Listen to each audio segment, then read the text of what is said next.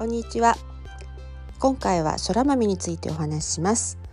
えっ、ー、とそら豆なんですが、えー、日本は気候がまあいろいろあるので、えー、東日本の場合にはあの冬越しをさせます。なので、え豆を植える時期がだいたい10月ぐらいあるいは、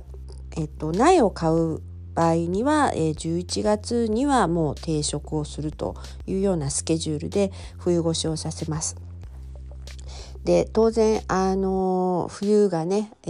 ー、まあ、年によって違いますけれども寒いすごく寒かったりそれから霜が降りたりとかいろいろあるので、えー、まあ私はそんなにたくさんあのえーと、販売をする農家ではないので、えー、そんなにたくさんは植えませんがだいたいそうですね、えーと、10株ぐらい。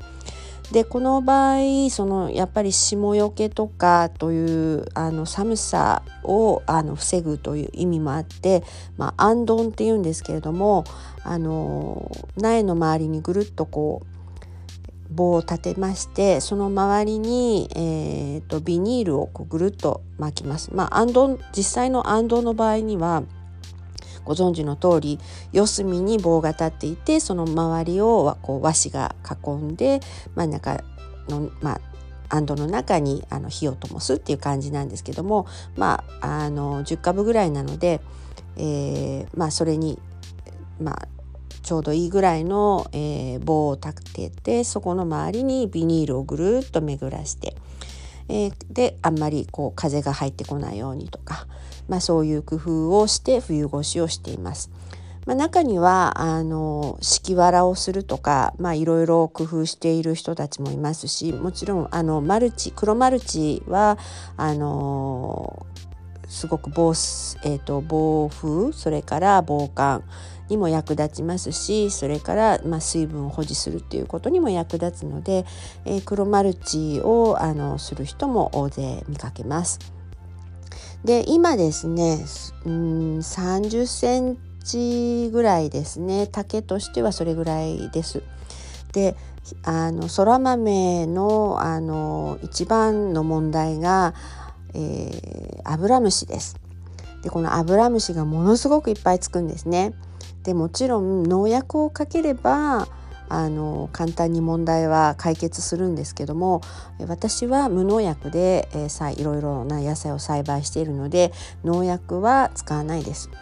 でじゃあどうするかっていうとまああの行った時に、えー、軍手をしてる、まあ、農業用のグローブをしているのでそれでちょっとこうこすり落とすとかそれから、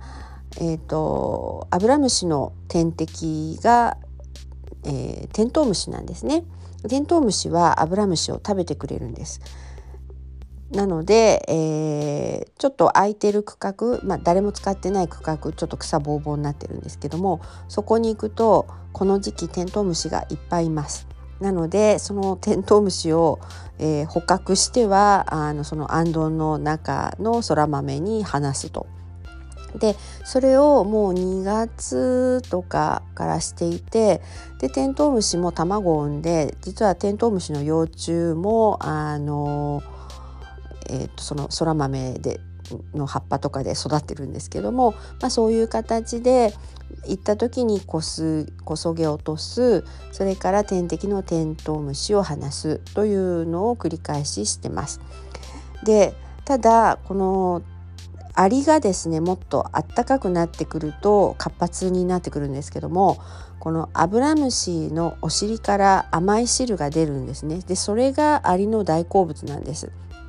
でアリがたくさんこう活発に出回る時期になるとこのテントウムシは、まあ、アリのその大好物の甘い汁を出してくれる、えー、アブラムシの天敵じゃないですかだからアリがですねテントウムシを追い払おうとするんですね威嚇してきます。まあそういうそのなんか自然のこう営みというか、まあ、そんなのもあるんですけれどもまああのとにかくテントウムシを大事にしてあのアリを見つけたらまあちょっとこう、えー、アリごとこう外に出すとかそれからあとアブラムシを、えー、農業用グローブでこすり落とすとまあそんなようなことをしながら、えー、栽培をしています。でえーと、ある程度の丈になってくるとあのどうしてもアブラムシってやっぱり新芽につくんですね。でただあのそら豆って、えー、上の方にはあんまりつかないんです。実がならないんですね花は割と下の方からあの咲いてくるので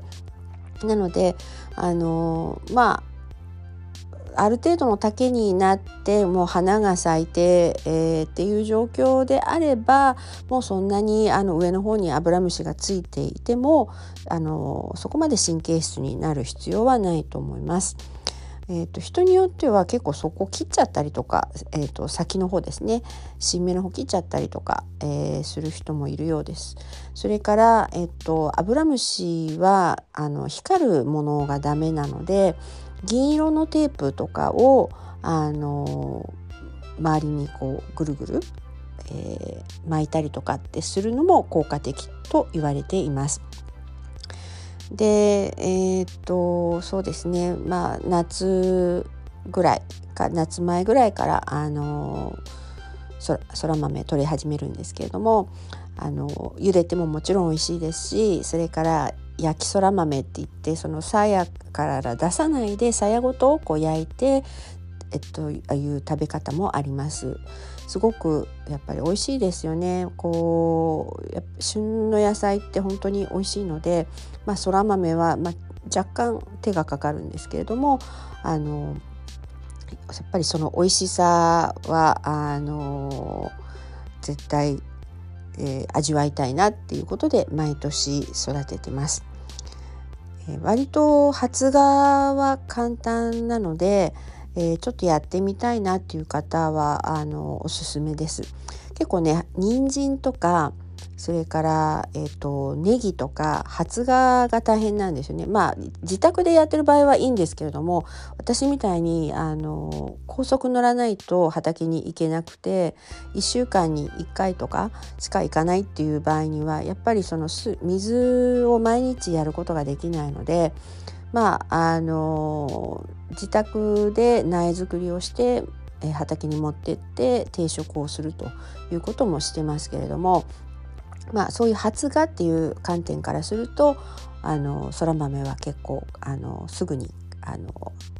発芽をするので、えー、栽培しやすいかなと思います。からまあアブラムシもですね、まあ、毎日見れるんであればちょこちょこ取っていればそんなにワッとたくさんつくこともないですから、えー、やってみたいなという方是非、えー、トライしてみてください。あの栽培の仕方などはあのググればねいろんな酒田の種とかあのそういった種苗あの会社の、えー、ホームページに栽培の仕方などを詳しく書いてあるので、えー、それを見ながらやればあのそんなに難しくはないと思います。えー、それでは今日はそら豆のお話でした。またお会いしましょう。